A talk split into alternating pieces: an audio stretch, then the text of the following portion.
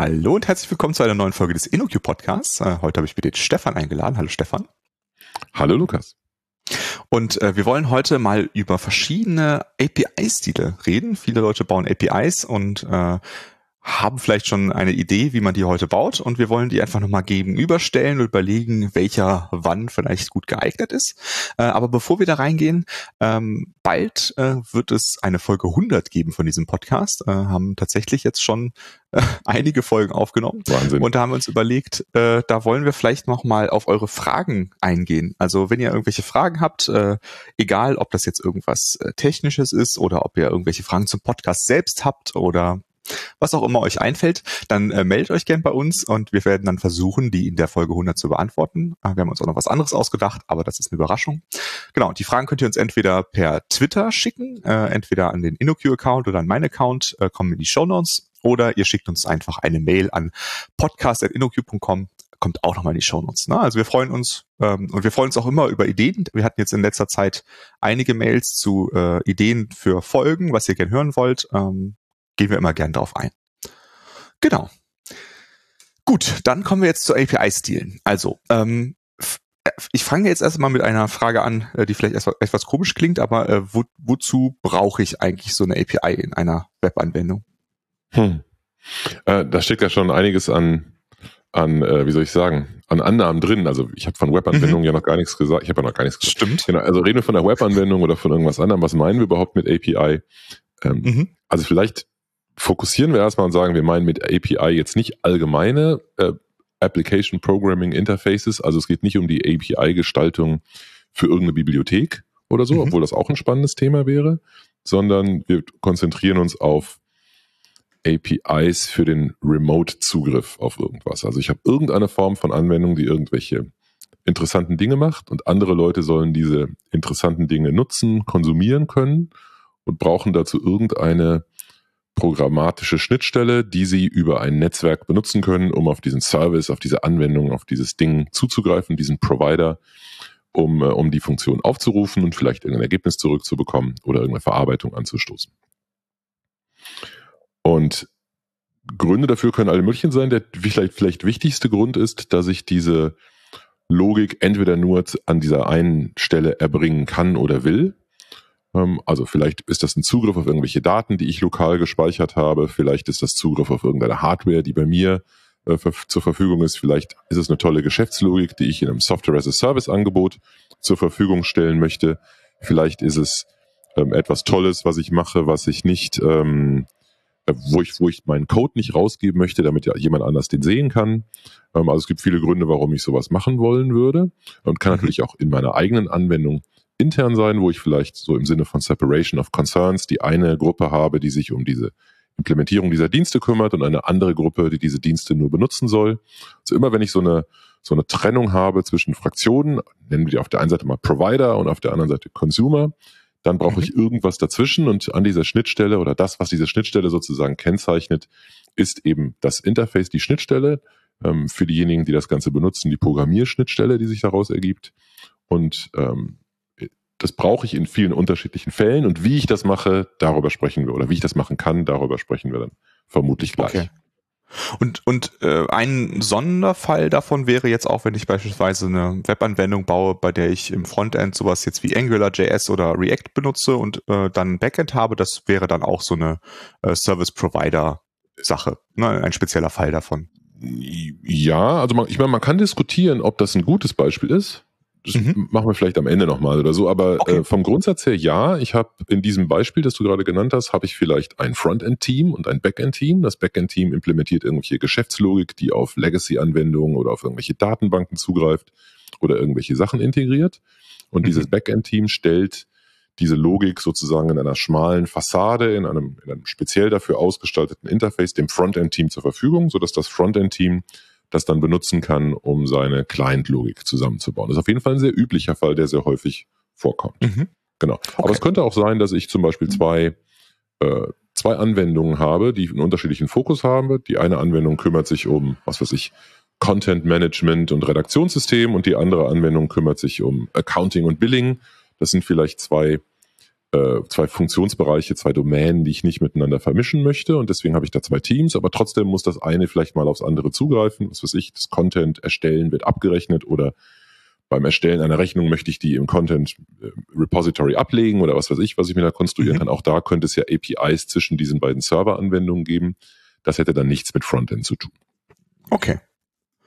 Gut, äh, ich wollte das Beispiel nur einmal am Anfang erwähnen, weil es, glaube ich, etwas ist, was bei, zumindest mal bei vielen Leuten im Kopf ist, wenn sie an APIs denken. Ja, gerade heute, würde ich jetzt mal Genau, und insofern hast du, genau, ist insofern richtig generalisiert. Ne? Das ist ein, ein, ein schönes Beispiel dafür, ähm, aber mhm. es gibt eben auch viele andere.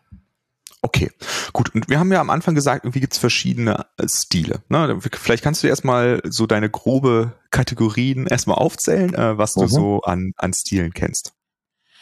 Genau, also wahrscheinlich kann man hier ganz viele verschiedene Taxonomien wählen. Ich hätte jetzt mal so eine anzubieten, nämlich es gibt einen großen Block, eine große Familie von Dingen, die sich alle so unter äh, RPC oder RPC zusammenfassen lassen, also Remote Procedure Call.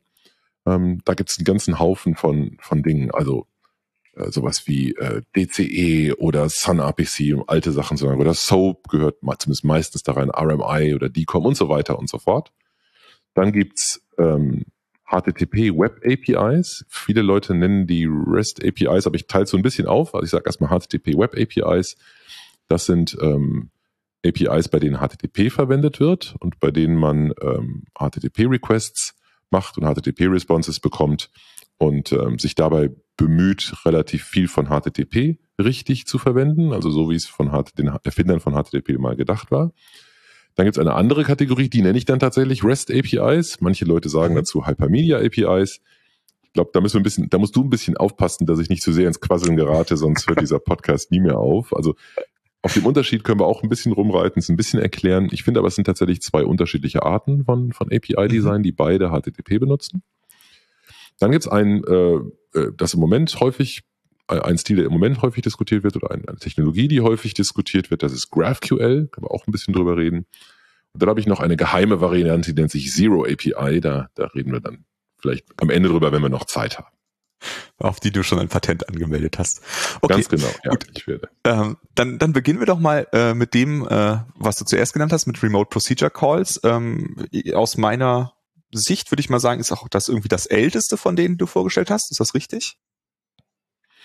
Äh, jein. Also es gibt Dinge, die sind so klassisches Messaging, da würde man das praktisch ja oben drauf bauen. Ne? Also es gab schon mhm. vorher, gab es Dinge, bei denen man äh, äh, bidirektionales Messaging, zum Beispiel über so einen Duplex-Kanal machen konnte und irgendwie eine Nachricht rüberschickt, andere konsumiert. Ähm, aber relativ früh haben Leute angefangen, darauf sowas wie RPC zu konstruieren. Und vielleicht müssen wir mhm. kurz erläutern, was das heißt. Also RPC genau. bedeutet ähm, Remote Procedure Call. Und die Kernidee dabei ist, dass ich einen Prozeduraufruf oder einen Methodenaufruf oder einen Funktionsaufruf mache. Und äh, dieser Funktionsaufruf fühlt sich für mich so an, als hätte ich einen normal, normalen lokalen Funktionsaufruf gemacht. Also genauso mhm. wie ich eine, eine, Methode eines Objektes oder vielleicht eine, eine implementierte Prozedur aufrufen kann, genauso kann ich das machen, wenn die Implementierung dieser Prozedur auf der anderen Seite einer Netzwerkverbindung liegt. Deswegen Remote Procedure Call. Und das ist etwas, das man sich, wenn man, äh, wenn man nur so ein Messaging-System äh, hat, also so ein, so ein synchrones, so, ne, so, ein, so, ein, so, ein, so ein synchronen Kommunikationskanal, über den man Nachrichten schicken und empfangen kann, dann baut man sich sowas äh, relativ schnell selbst in einer spezifischen Variante. Also nehmen wir an, ich möchte gerne was weiß ich, den Kontostand erfragen, auf der, der auf der anderen Seite gespeichert wird, dann würde ich mir wahrscheinlich selbst eine, eine, eine Methode implementieren oder eine Prozedur implementieren, die heißt Get Balance oder so. Und in der Methode Get Balance würde ich dann eine Nachricht er erstellen, die würde ich über die Leitung schicken. Auf der anderen Seite wird die Nachricht ausgepackt, interpretiert als, aha, da will jemand den Kontostand und dann wird eine Antwort gebaut, da wird der Kontostand reingepackt, da wird die Antwort zurückgeschickt und dann macht diese Funktion äh, Get Balance ein Return mit diesem Wert, den sie bekommen hat. So würde mhm. wahrscheinlich mein Code auch aussehen, wenn ich kein RPC-Framework oder eine RPC-Bibliothek hätte. Und die Idee von solchen Remote Procedure Call Ansätzen ist, das zu vereinfachen und es möglichst leicht zu machen, solche Wrapper-Funktionen oder Wrapper-Methoden, Prozeduren zu erstellen, die mir verstecken, was da an Netzwerkkommunikation passiert. Das war jetzt die Client-Sicht darauf. Mhm. Es gibt auch eine Server-Sicht. Auf der Server-Sicht muss ich das ja auch haben. Da brauche ich eine Implementierung dieser Funktion Get Balance, also die, das Gegenstück sozusagen.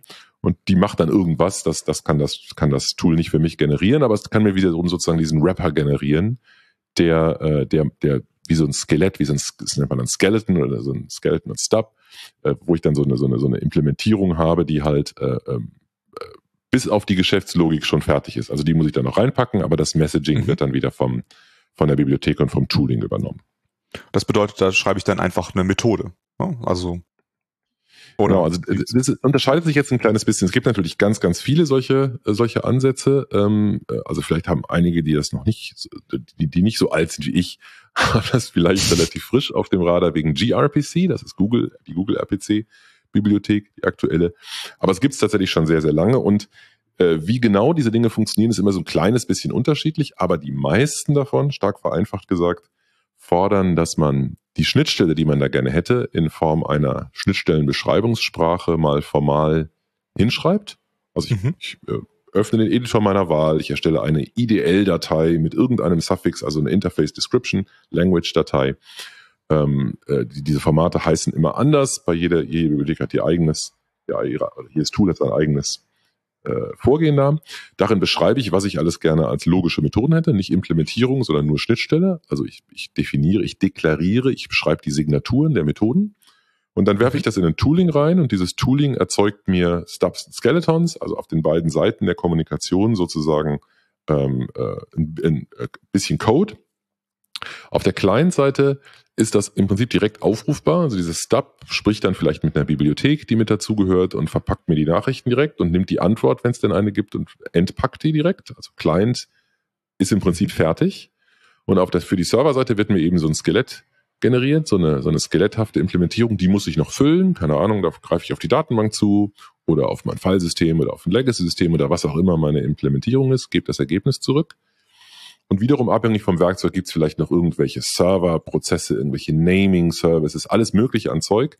Aber im Prinzip ist die Kommunikation out of the box ähm, äh, für aus EntwicklerInnen-Sicht sehr einfach gestaltet, weil ich eben diese, diese, diese Schnittstellenbeschreibung habe und dann was generiere und dann fertig bin mit dem ganzen Zeug. Okay. Äh, das klingt jetzt so ein bisschen so, äh, als müssten Client und Server in derselben Sprache geschrieben sein. Ist das so oder? Nee, nee, das ist tatsächlich nicht so. Das ist tatsächlich eines der zentralen Versprechen all dieser Dinge. Ähm, wenn es eben eine Implementierung dieses Toolings für verschiedene Sprachen gibt, eine Anbindung an mhm. verschiedene Sprachen, können Client und Server in verschiedenen Sprachen implementiert sein. Und das ist tatsächlich sehr häufig der Fall. Ähm, okay. Zum Beispiel der Server in, einer, in der für Backends typischen Sprache, vielleicht in Java oder C++ oder Go oder C Sharp und der Client vielleicht in JavaScript oder, oder in irgendwas anderem. Natürlich können sie auch die gleiche Sprache verwenden. Okay. Verstehe. Du hast eben eine Sache erwähnt, das würde ich gerne einmal kurz einschieben. Äh, du hast über synchron und asynchron gesprochen. Ähm, ist, mhm. äh, ob eine API synchron oder asynchron ist, ist das abhängig von dieser Taxonomie oder ist das ein unabhängiger ähm, äh, Faktor. Also das ist äh, eine, eine, genau, das ist eine interessante und komplizierte Frage, weil wir so viele Begriffe da durcheinander werfen können. Ne? Mhm. Das eine ist irgendwie Request Response, also ist die Interaktion einer, bei der ich einen Request schicke und eine Response bekomme.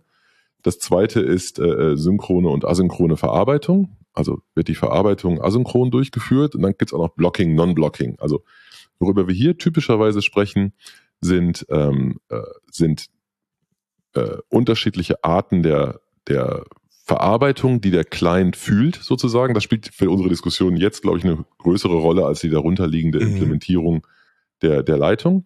Und äh, da kommt gibt's verschiedene Varianten. Also bei den Sachen, bei denen wir jetzt sprechen, bei RPC denkt man typischerweise an so eine Request-Response-Interaktion. Ne? Also ich schicke mhm. Request, bekomme eine Antwort rüber, äh, bekomme eine Antwort zurück. Aber es gibt auch Varianten, bei denen ich einen Request schicke und ähm, die Antwort äh, und gar keine Antwort erwarte. Also so, so, so, ein, äh, so ein Fire and Forget Ding. Ähm, es gibt andere, bei denen ich mehrere Antworten zurückbekomme. Also ich schicke einen Request hin und bekomme dann ganz viele Antworten, eine nach der anderen, also so ein eins zu Ending. Es gibt welche, bei denen kann ich sagen, ich möchte gerne informiert werden über X. Das ist mehr so ein Subscribe-Modus. Also all diese Varianten gibt's.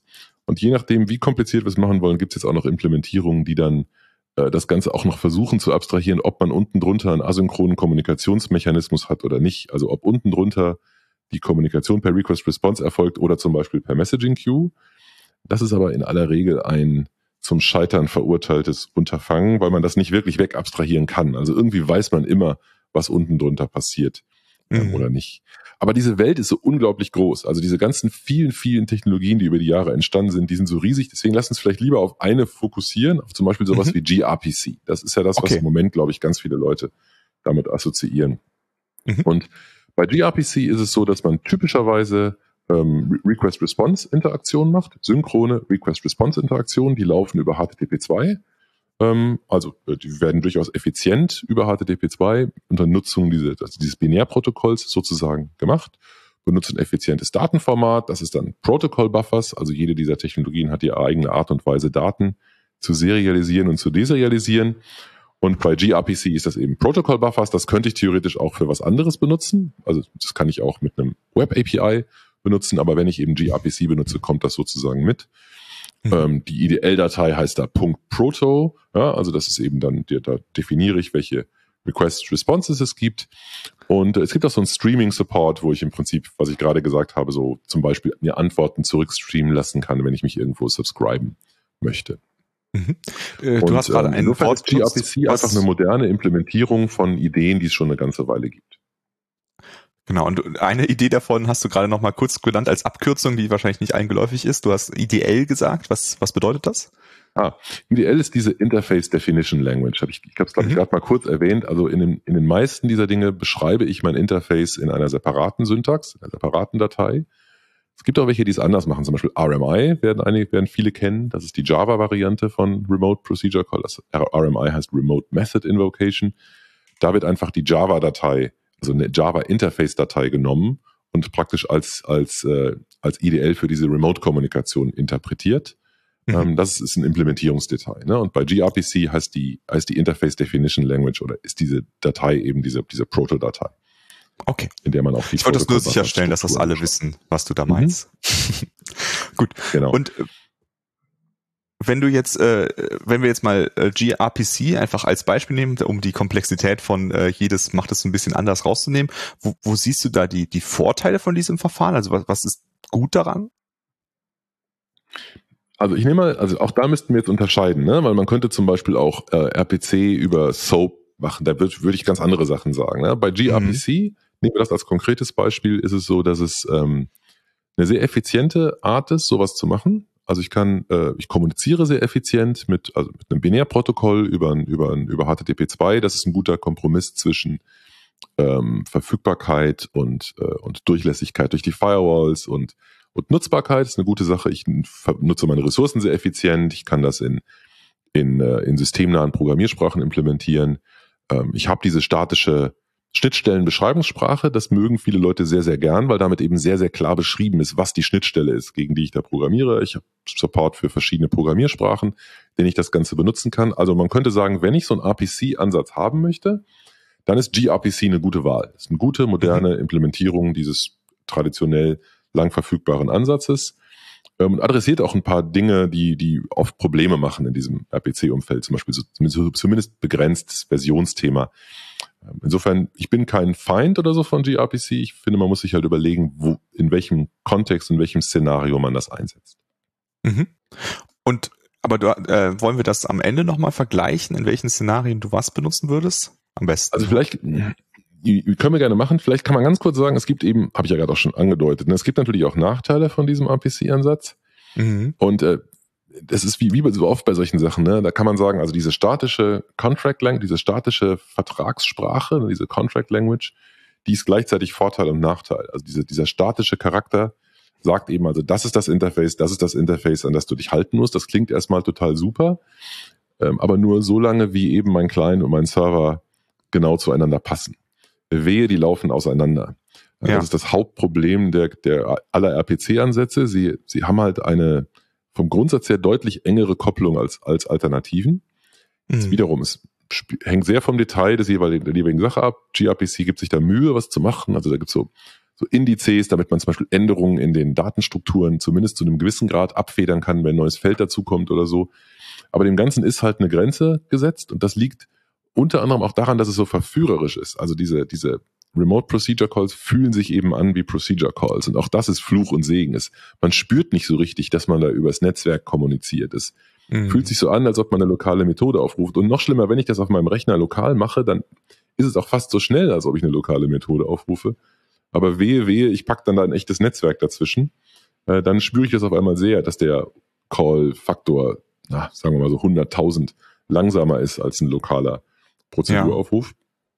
Und das ist eben etwas, was, was häufig passiert. Man kann sich ja so vielleicht vorstellen, im Prinzip ist dieses, alles, was wir mit statischer Typisierung assoziieren, ist ja gebaut worden für Programme, die man zusammenlinkt. Ja, also ich habe da zwei mhm. Module, die passen super zueinander, die bilden ein Executable, ein Ding, das ich irgendwo laufen lasse.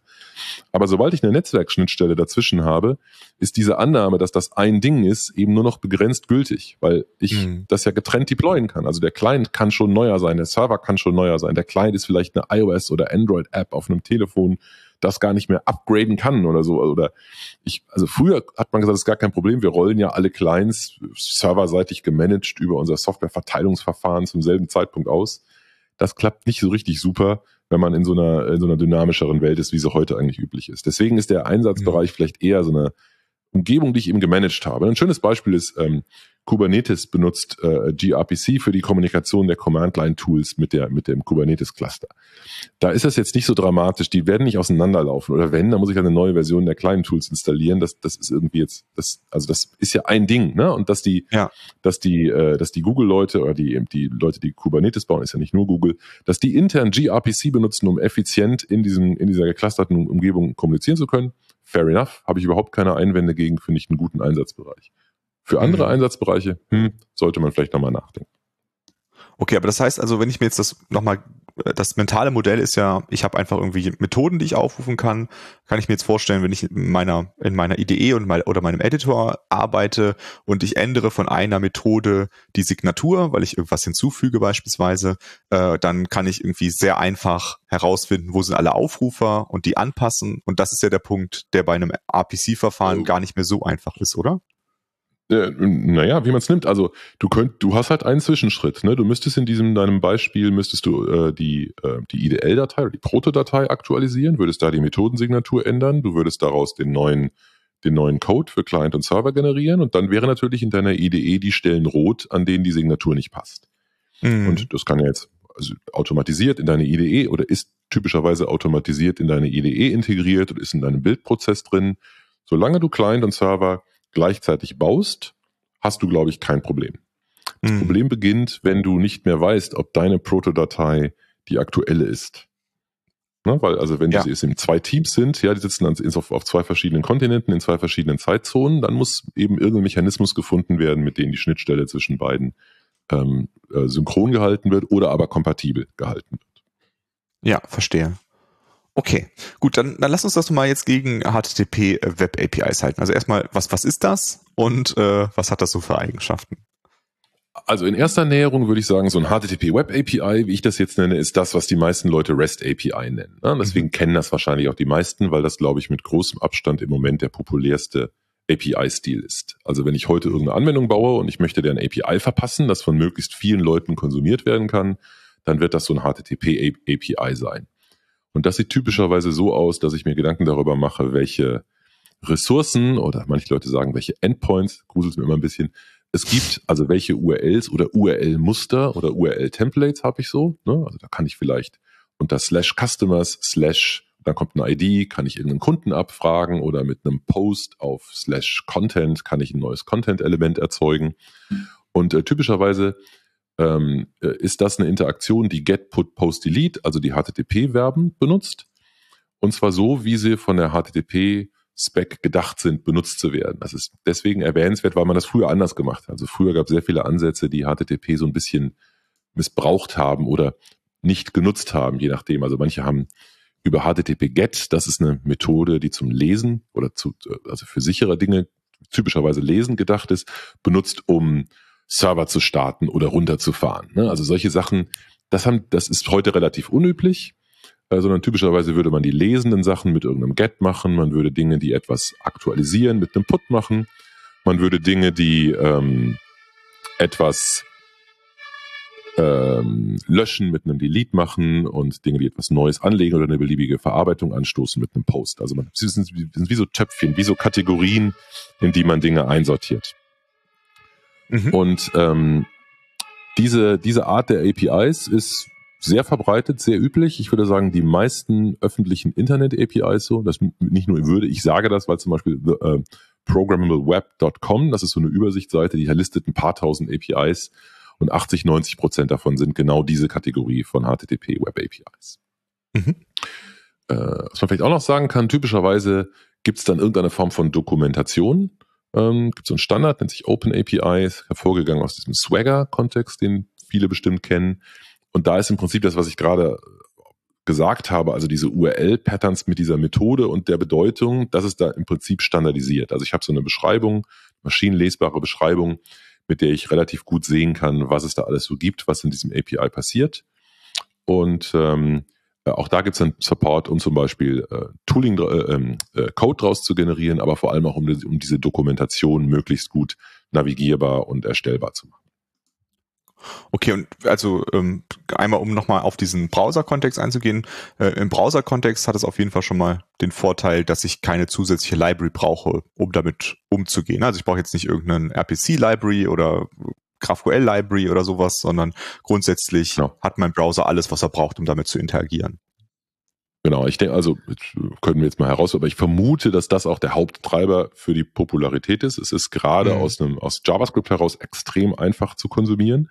Es ist auch sonst so einfach zu konsumieren, weil HTTP einfach ein so verbreiteter Standard ist. Es gibt keine Programmiersprache, wo es nicht eine Bibliothek gibt, mit der ich einfach mit HTTP interagieren kann, weil genau. Äh, es offensichtlich eine, eine Notwendigkeit ist. Ja, also was soll ich mit einer Umgebung, mit der ich keine HTTP-Requests ähm, äh, abschicken oder verarbeiten kann? Dementsprechend ist das immer möglich. Es ist sozusagen vielleicht kein kleiner, äh, kein kleinster, aber schon ein gemeinsamer Nenner, äh, auf den sich alle irgendwie einigen können. Und auch in den Welten, in denen das nicht so ist, also zum Beispiel in der, äh, wenn ich jetzt eine, wenn ich gar keine Web-Anwendung baue, sondern vielleicht eine Native iOS oder Android-Anwendung oder eine Desktop-Anwendung, dann ist mittlerweile ist das trotzdem einfach der Standard. Also das macht man eigentlich, machen eigentlich alle in den allermeisten Fällen um möglichst einfaches Konsumieren durch möglichst viele unterschiedliche Clients zu ermöglichen. Genau, und dadurch, dass es halt irgendwie äh, fast schon in jeder Standard-Library von jeder Programmiersprache drin ist, kennt das auch einfach jeder. Ne? Das ist ja auch ein großer ja. Vorteil. Ne? Also da muss man jetzt nicht ja, irgendwie nochmal kurz erklären, was ist HTTP oder so. Das ist, äh, kann man mhm. meistens mal als gegeben voraussetzen, sag ich mal. Ne? Okay. Ja, äh, das wären, wären auch jetzt schon für dich die Hauptvorteile oder siehst du da noch andere Vorteile, die dieses Verfahren hat? Also Hauptvorteil ist die, äh, sagt man Ubiquität, ist das ein Wort? Ich habe keine Ahnung. Also die, die Allgegenwärtigkeit von HTTP ist aus meiner Sicht der größte Vorteil. Und ähm, sozusagen als psychologischen oder politischen Vorteil kann man vielleicht noch nennen, äh, dass man sich dafür niemals rechtfertigen muss. Mhm. Ähm, und das bedeutet, also du und ich, wir kennen das, ne? wenn man in Diskussionen, gerade in so Architekturdiskussionen in irgendwelchen Projekten ist, dann muss man einfach mit den eigenen mit der eigenen Kapazität, Kämpfe auszufechten, schonend umgehen. Und äh, da freut man sich über jede Sache, bei der man nicht so viel diskutieren muss. Ja. Also da ist mhm. das so ein No-Brainer. Ja, klar, machen wir dann HTTP-API fertig, das macht irgendwer und das, das klappt dann schon irgendwie. Das war früher mal deutlich anders. Ich äh, erinnere mich an sehr, sehr heftige Grabenkämpfe zwischen der HTTP und Web Services-Fraktion. Das lassen wir jetzt mal weg. Ähm, mhm. aber also das war früher eben nicht so selbstverständlich und heute ist das eine, ein, ein weiterer Vorteil, würde ich sagen. Mhm. Verstehe. Also das ist auf jeden Fall ein Vorteil. Und siehst du da auch schon Nachteile? Äh, also vielleicht, entschuldige, ich habe das so, jetzt nicht erwähnt. Ich muss das sozusagen, um meinem Ruf gerecht zu werden, muss ich sagen, natürlich hat HTTP da auch noch andere Vorteile, nämlich die bestehende Infrastruktur, ja, Proxys, Caches, es sind Firewalls offen, ich kann, äh, ich kann Routing machen, ich kann meinen mein Webserver benutzen, um eingehende HTTP-Requests auf unterschiedliche äh, Backends zu verteilen und so weiter und so fort. Also diese, diese Allgegenwärtigkeit von HTTP drückt sich auch in einer Allgegenwärtigkeit von Infrastruktur aus, die HTTP unterstützt. Definitiv. Das auch noch gesagt. Und ich würde noch sogar noch ergänzen, äh, dass viel von dieser Infrastruktur als Open Source Software vorliegt und auch kostenfrei ja. verwendet werden kann. Sehr, genau. Und zwar als sehr ausgereifte Open Source Software. Ja. Ne? Also so ein, so ein Ding, dass da muss ich nicht drüber, ich muss nicht diskutieren, ob so ein Webserver skaliert oder nicht. Das ja. ist sehr bekannt, wie der skaliert und die Tatsache, dass unser Internet auf diesem Zeug beruht, ist ein, ein relativ, also unser Web darauf beruht, ist eine relativ, äh, relativ solide, relativ solider Qualitätsbeweis für das Ganze. Absolut. Genau, und äh, wer noch ein bisschen mehr über die ganzen Features von HTTP erfahren will, der kann auch nochmal unsere HTTP-Folge hören. Die verlinken wir auch noch Die mal. großartige HTTP-Folge, ja. Dankeschön. ähm,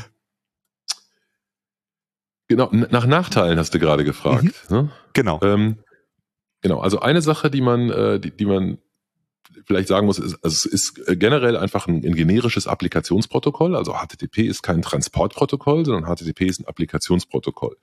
Das ist ein Vorteil, äh, weil es eben diese generische Semantik hat. Das ist genau das, was wir gerade alles gesagt haben mit Infrastruktur und so weiter. Mhm. Aber es ist immer auch ein Effizienznachteil gegenüber einem spezifischen Protokoll. Also wenn ich ein spezifisches Protokoll entwerfen kann für irgendwas, dann ist das per Definition effizienter, als wenn ich ein generisches Protokoll benutze, um diese Sache zu lösen. Das ist einfach immer eine mhm. Wahrheit. Wenn mir dieser letzte, dieser, dieser, dieser, dieses letzte Quäntchen Effizienz unglaublich viel wert ist, dann werde ich kein HTTP-API machen, sondern was eigenes. dann äh, würde ich vielleicht sogar noch nicht mal sowas wie gRPC benutzen, sondern noch eine Stufe unten drunter gehen, aber vielleicht ist dann sowas wie gRPC etwas, was ganz gut in der Mitte ist. Mhm. In den meisten Fällen, glaube ich, ist es nicht der Engpass. Also der Engpass ist eher das Netzwerk selbst, als das, als ob ich jetzt HTTP oder gRPC benutze. Ähm, aber ähm, das kann man definitiv als einen Nachteil nennen. Der vielleicht größere Nachteil aus meiner Sicht ist ähm, eigentlich weniger der Effizienzteil, sondern das ein bisschen verschenkte Potenzial, weil das, was wir gerade äh, genannt haben, nennen zwar viele Leute REST API, es ist aber tatsächlich kein REST API. Äh, für ein REST API, das den Namen verdient, so sagt es zumindest der Mensch, der das Wort REST erfunden hat, die Dissertation dazu geschrieben hat, der gute Roy Fielding. Damit es ein REST API ist, muss es Hypermedia getrieben sein. Und das fehlt leider den allermeisten Web APIs. Ähm, die allermeisten Web APIs sehen so aus, wie wir es gerade beschrieben haben, mit diesen Strukturen. Und was ihnen im Prinzip fehlt, ist das, was das Web erst zum Web macht. Also die Verbindung, die Hypermedia Verknüpfungen und Hypermedia Affordances, die Dynamik da reinbringen. Ich mache mal so ein Beispiel, wenn ich, ähm, ich habe gerade das gesagt mit meinem mit meinem iOS oder Android Client, mhm. ähm, der, der wird typischerweise nicht immer auf der allerneuesten Version sein. Einfach weil Leute nicht immer auf der aktuellsten Version äh, ihrer Applikationen sind mit ihren, mit ihren, manchmal auch gar nicht mehr können, weil die Telefone die neue Version vielleicht gar nicht mehr unterstützen. Mhm. Und das bedeutet, dass ich da eine gewisse Dynamik mir wünschen würde. Und äh, eigentlich hat, äh, hat äh, REST, also das REST-Konzept, darauf die Antwort, die kennt man aus, aus HTML. Das sind äh, dynamische äh, Dinge. Weil wenn ich zum Beispiel zu Amazon.com gehe oder Amazon.de und da irgendwas einkaufe, dann konstruiere ich ja auch nicht von Hand vorher irgendwie einen HTTP-Request, sondern mein Browser macht das dynamisch. Und mein Browser bekommt mit jedem Request, mit jeder, mit jeder Response neue Dinge, die er als nächstes tun kann, neue Links, denen er folgen kann, neue Formulare, die er abschicken kann. Und so könnte meine iOS oder Android-Anwendung auch funktionieren. Die könnte einen Request zum Server machen, bekommt eine Antwort zurück und in der Antwort stehen bestimmte Dinge, die sie dann als nächstes tun kann. Zum Beispiel bestimmten Links folgen, um irgendwelche anderen Feature zu implementieren. Prinzip mhm. sind REST-Clients ein bisschen mehr wie Browser als wie RPC-Clients. Und dieses, dieses Dynamische, das kostet natürlich was. Nichts ist umsonst. Ne? Es kostet halt einfach gegebenenfalls eine zusätzliche Client-Server-Interaktion.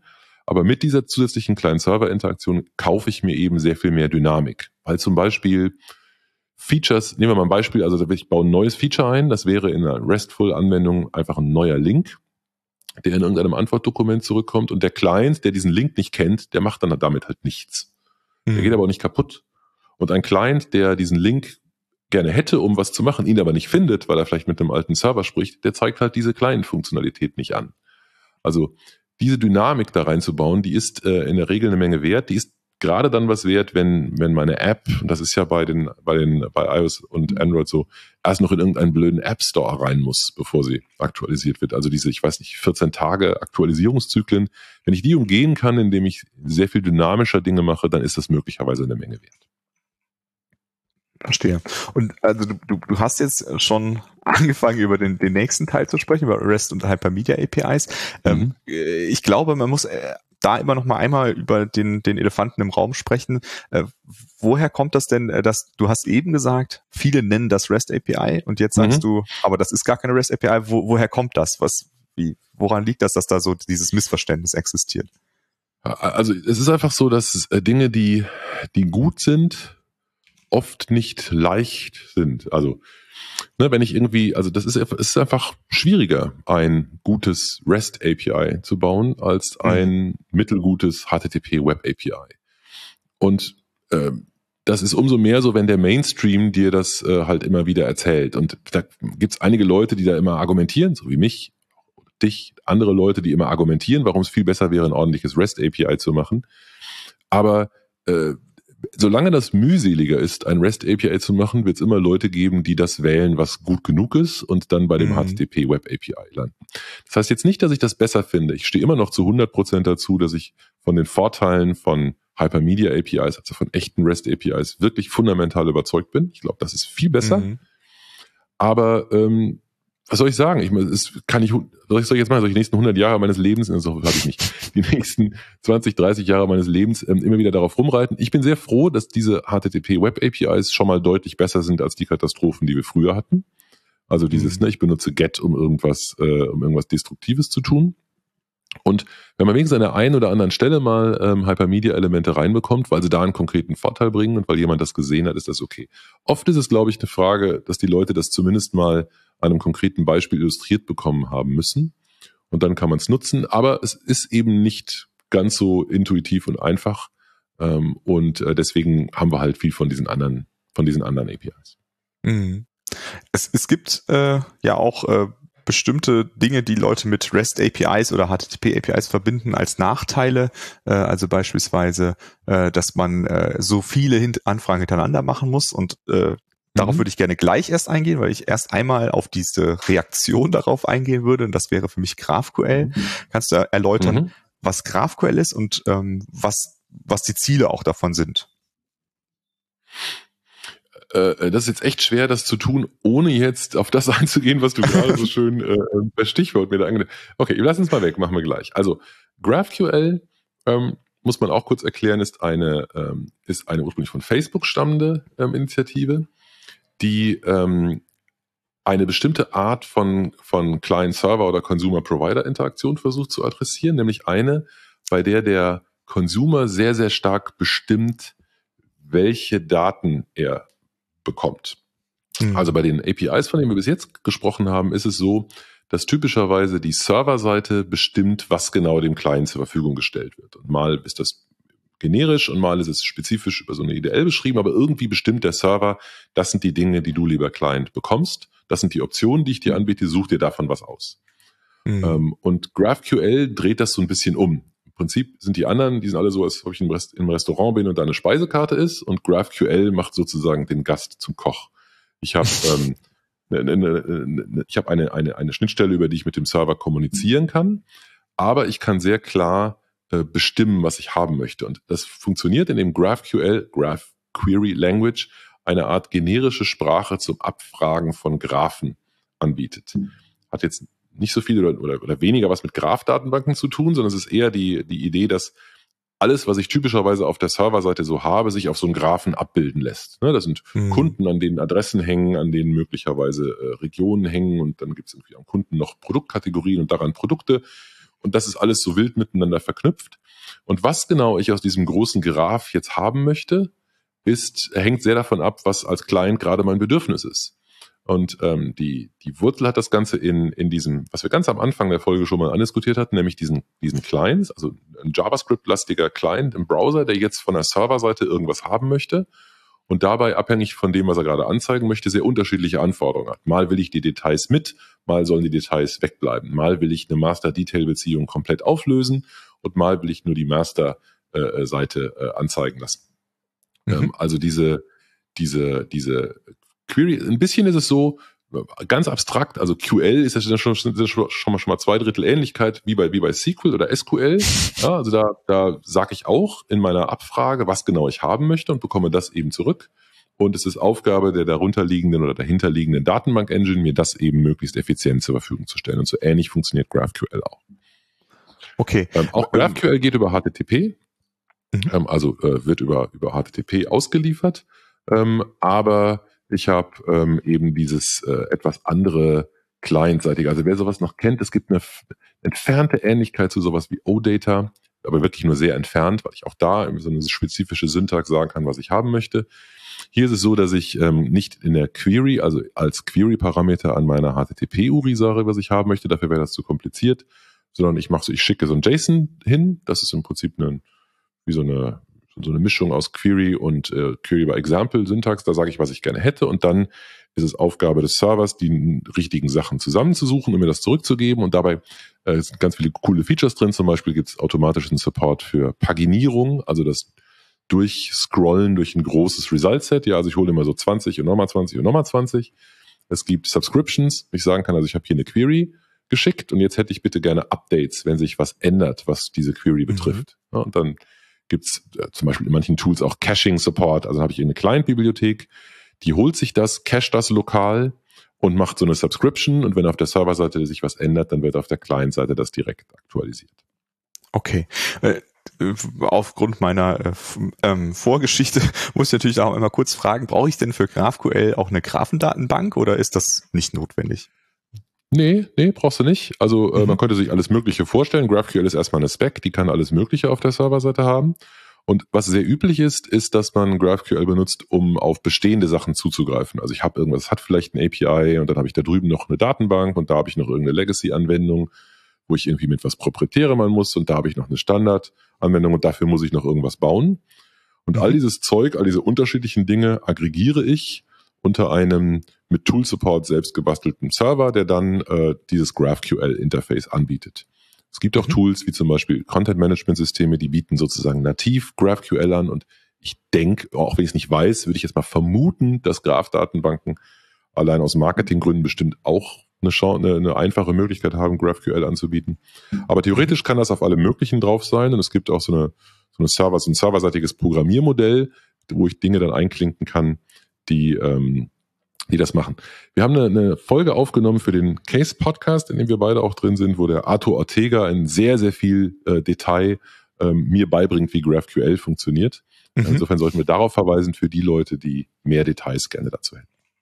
Das machen wir auf jeden Fall. Äh, ich hatte eben schon so ein Thema so leicht ausgeklammert, äh, auf das würde ich jetzt gerne eingehen.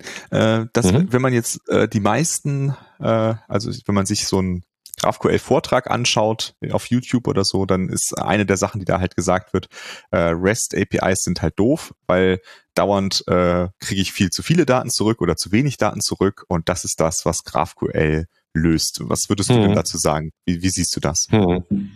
Herr Doktor, Herr Doktor, es tut so weh, wenn ich mich mit dem Finger ins Auge steche. Ähm, äh, dann tu das halt nicht. Ich meine, in gewisser Weise ist der, ist die, also die Kritik ärgert mich immer sehr, weil das so ein Strawman-Ding ist, so, so ein Strohmann-Argument. Ja, also das wird im Prinzip mhm. eine, eine schlechte Art von, von REST API äh, genommen, um das Konzept grundsätzlich zu kritisieren. Dabei wäre das gar nicht nötig. Also ich, also ich bin auf Hörer, Hörerinnen Feedback gespannt. Ich glaube, ich habe mir gerade Mühe gegeben, GraphQL sehr neutral zu schildern und das geht auch. Also man kann erklären, was das ist und wozu das da ist, ohne zu behaupten, REST APIs sind alle bescheuert, weil da viel zu viele Client-Server-Interaktionen stattfinden. Ob das nämlich so ist oder nicht, kommt darauf an, wie ich mein REST API entworfen habe. Also wenn meine Client-Bedürfnis ist, ich möchte gerne ähm, einen bestimmten Anwendungsfall unterstützen, dann äh, ist das REST API gut, wenn es diesen Anwendungsfall unterstützt. Und wenn es mhm. stattdessen nur einen viel feingranulareren oder viel feingranulare Fälle unterstützt und nicht die kleinseitig zusammenbauen muss, ist das natürlich eine Katastrophe. Aber das muss ich ja nicht tun. Also ich kann ja auf der Serverseite mir überlegen, was braucht der Client und ähm, kann die Dinge in, in einen Kontext zusammenpacken. Also ein REST API, das sozusagen auf Zeilenebene einer normalisierten relationalen Datenbank äh, HTTP-Requests unterstützt, ist bescheuert und ganz sicher kein REST API. Also ich würde doch nicht, ich würde doch nicht einen Request zum Beispiel für jede äh, Rechnungsposition oder jede Bestellposition machen, sondern für die ganze Rechnung, wenn das eben die Einheit meiner Verarbeitung ist. Und wahrscheinlich würde ich, wenn ich eine Rechnung verarbeite, dann möchte ich wahrscheinlich auch den Rechnungsempfänger und äh, äh, vielleicht den Lieferanten und keine Ahnung, was für Informationen. Also die Informationen, die ich brauche, um sinnvollerweise in diesem Kontext eine nächste Entscheidung zu treffen, die würde ich zurückliefern und inklusive der Hypermedia Affordances, um das jetzt im nächsten Schritt zu tun. Und dann würde der Client sich eins davon greifen und den nächsten logischen Schritt machen. Da gibt es vielleicht mhm. verschiedene Pfade dadurch, weil man natürlich nicht jeden Fall mit derselben Ressource äh, äh, klären kann. Also man kann absolut hocheffiziente, ganz tolle REST-Interfaces entwerfen, für die diese Kritik überhaupt nicht gilt. Mhm. Trotzdem gibt's Anwendungsfälle, bei denen es vielleicht anders ist. Also ich, habe das vorhin als Beispiel gesagt, ähm, ein CMS, das ein natives GraphQL-Interface hätte, klingt für mich wie eine coole Idee. Weil das, das ist ja die Definition eines CMS, dass es nicht weiß, wie der Client das braucht. Also da kann ich vielleicht mir durchaus vorstellen, dass ich das machen kann. Ich glaube, die Kritik kommt daher, dass äh, eigentlich aus einer ganz anderen Ecke, nämlich dass Leute ein Problem hatten mit, mit einer seltsamen Dynamik zwischen Frontend und Backend-Team und der Tatsache, dass das Frontend-Team sich schneller bewegen konnte, als das Backend-Team sich bewegen konnte und das Backend-Team deswegen nicht so schnell hinterherkam, die REST-APIs äh, zu ändern und das Client-Team deswegen immer anfangen musste, selber Business-Logik zu implementieren und das ist vielleicht der, der entscheidende Faktor. Wenn ich im Client Geschäftslogik implementieren will, dann ist eine generische Datenzugriffssprache wie GraphQL oder SQL eine coole Idee.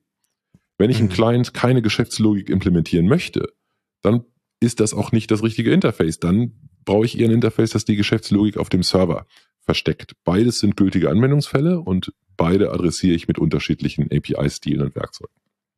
Also ein Beispiel, was mir einfällt, äh, wo ja eine größere Firma ihre API umgestellt hat äh, von einer REST API würde ich auch wirklich als REST API bezeichnen. Zu einer, einer GraphQL äh, API ist ja GitHub, die haben das ja gemacht. Mhm. Äh, und für die war ja eine der Anforderungen, wir wissen ja gar nicht so genau, was die Leute mit unserer API machen. Also die könnten ja alles Mögliche damit bauen, von einem Issue-Browser oder was auch immer. Ne? Die könnten da alles Mögliche mitbauen. Wir wissen es einfach nicht und deswegen wollen wir denen äh, einfach alle Möglichkeiten offen halten. Würdest du das als, als gutes Argument sehen, sich sowas wie GraphQL dann anzuschauen oder äh, ist das, ist diese Argumentation irgendwo falsch? Also ich verstehe so ein sehr generisches API über einen sehr großen Haufen von Daten, das kann ich irgendwie schon nachvollziehen, ja, warum man sowas mhm. machen würde. Auf der anderen Seite gibt es, glaube ich, Dinge wie, äh, äh, jetzt nehmen wir mal das GitHub-Beispiel, keine Ahnung, wie das da realisiert ist, sowas wie ein, wie ein Pull-Request oder so. Ne? Das ist ja eher mhm. was Flow-orientiertes. Da geht es ja nicht um eine generische Abfrage beliebiger Daten, sondern geht es einfach eher darum, was kann ich jetzt im nächsten Schritt machen. Ne, und das finde ich eine sehr naheliegende Sache. Und äh, das ist, glaube ich, gucke ich gerade drauf, können wir auch verlinken. Ich schaue gerade auf die GitHub Reference für, für Pulse, für das Pulse API. Und das sieht ehrlich gesagt aus wie ein REST API.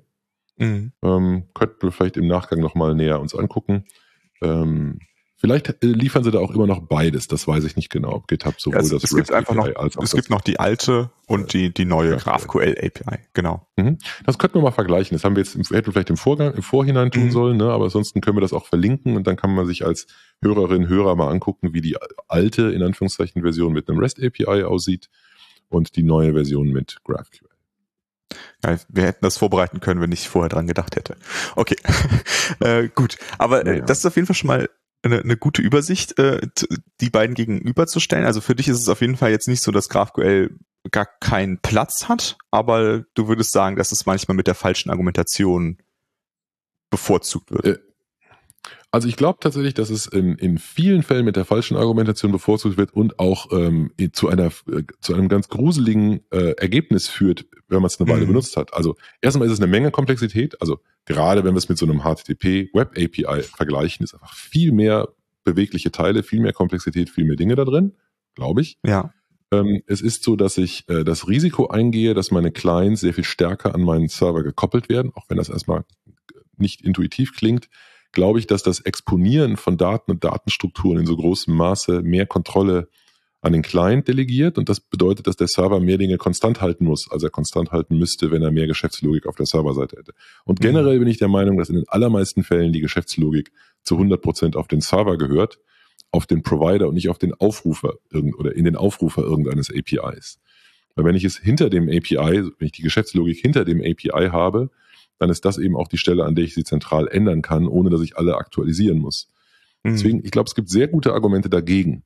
Aber das gilt eben nicht immer. Wie, ne, einfache Antworten gibt's nicht. Alles, was wir jetzt gesagt haben, gRPC, die Web APIs, die REST APIs und die GraphQL APIs, haben alle ihren Platz in unterschiedlichen Kontexten.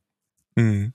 Aber ich würde trotzdem gerne nochmal im Vergleich gerade von diesen dreien, also gRPC, äh, REST und GraphQL nochmal auf Kopplung eingehen. Mhm. Äh, wie mhm. siehst, wie ordnest du die im, äh, im Bereich der Kopplung ein? Also wer, wer ist am meisten gekoppelt, wer ist am losesten gekoppelt? Also ich würde sagen, am engsten gekoppelt ist gRPC. Äh, mhm. Für mich gar keine Frage. Ähm, weil ich habe diesen statischen Contract, äh, Contract ich habe diese Code-Generierung, klar habe ich ein bisschen was mit Versionen, aber das ist nicht das, das primäre Ziel von gRPC ist es nicht, ein, ein, einen zwei Jahre alten Client mit einer aktuellen Version irgendwie von irgendwas laufen zu lassen. Das ist, mhm. ist, ist für mich, ist aber nicht schlimm, das ist nun mal so. Ne? Es, hat ein, ja. es ist für mich für mich total okay, wenn Effizienz wichtiger ist, wenn ich eigentlich Client und Server in einer Hand habe, vielleicht bei einem Team oder zwei sehr eng zusammenarbeitenden Teams, finde ich das total in Ordnung. Es passt nicht so, es passt viel mehr zu einem Produkt ähm, also zu einem Produkt, wenn Client und Server Teil eines Produkts sind, als es zu einer, sagen wir mal, API-Economy-Vision passt, wo ich verschiedenste mhm. Leute habe, die so ein API benutzen. Das ist aus meiner Sicht nicht die Stärke. Vielleicht noch eingeschränkt in dem Fall, wo die Serverseite, also derjenige, der das API definiert, extrem übermächtig ist gegenüber den Clients. Aber auch da, das ist für mich eine, eine Performance-Optimierung, bei der ich mir sehr genau überlegen sollte, ob ich die brauche oder nicht. Und wenn, okay, dann ist das total in Ordnung. Warum nicht?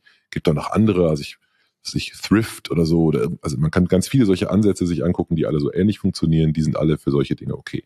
Würde ich jetzt ein API, würde ich sowas bauen, zum Beispiel um den, weiß nicht, vielleicht den Administrationsclient meines Datenbankservers, hm, ah, wo ich das so sage, selbst da bin ich mir nicht sicher, ob ich das benutzen würde. Aber okay.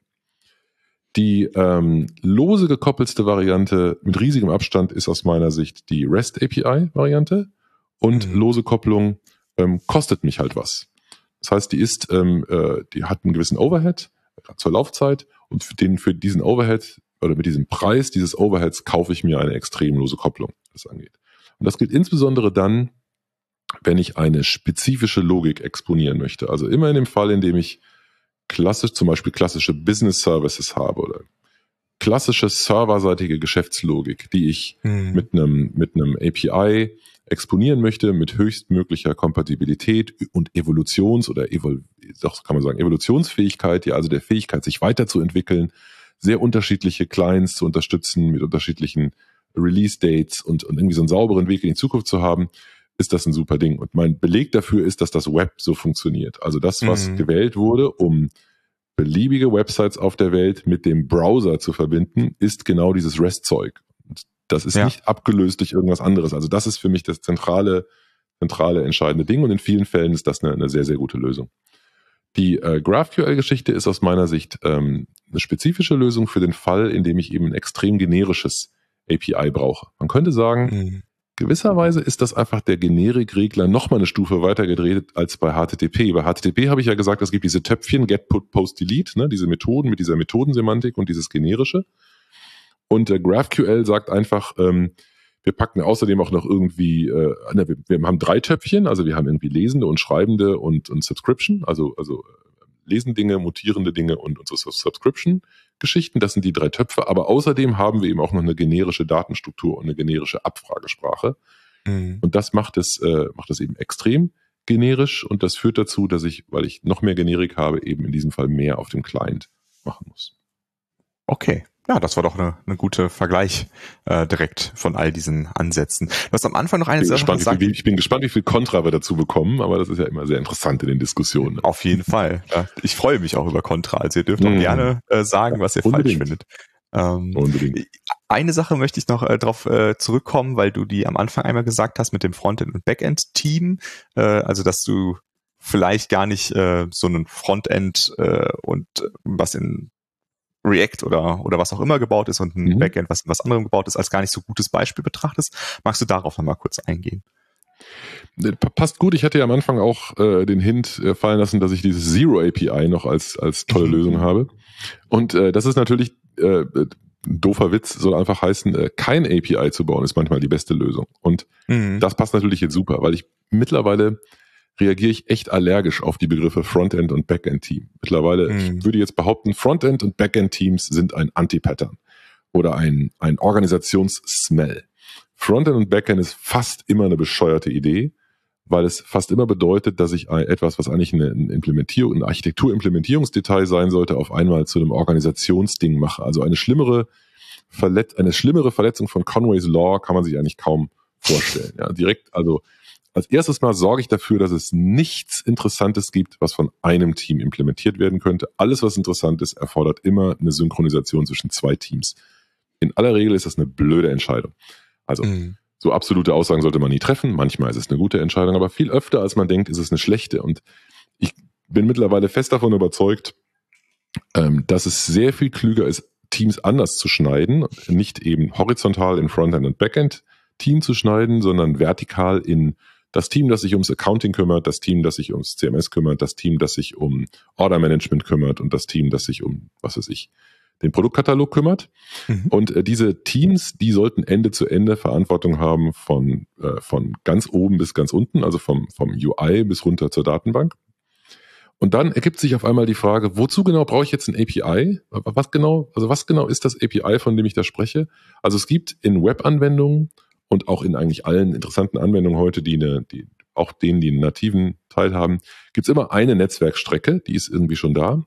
Aber gerade bei einer, bei einer Web-Anwendung ist es so, dass es eigentlich eine, äh, ein, ein bestehendes Protokoll gibt und einen bestehenden Client gibt. Der Client heißt Browser, das bestehende Protokoll heißt HTTP. Es ist sogar schon REST API, ist nämlich ein HTML, ein Hypermedia, was alles schon da. Ich muss es eigentlich alles gar nicht neu erfinden. Ich könnte auch einfach eine ordentliche Web-Anwendung bauen und darauf verzichten, für alles ein API einzuziehen. Weil so ein API mhm. ja nicht kostenlos ist. Also all diese Sachen, die wir gerade diskutiert haben, sind alle cool, machen alle Spaß es ist nett und eine intellektuell stimulierende Sache, ein schickes und gutes API zu entwerfen. Noch zeitsparender ist es, kein API zu entwerfen.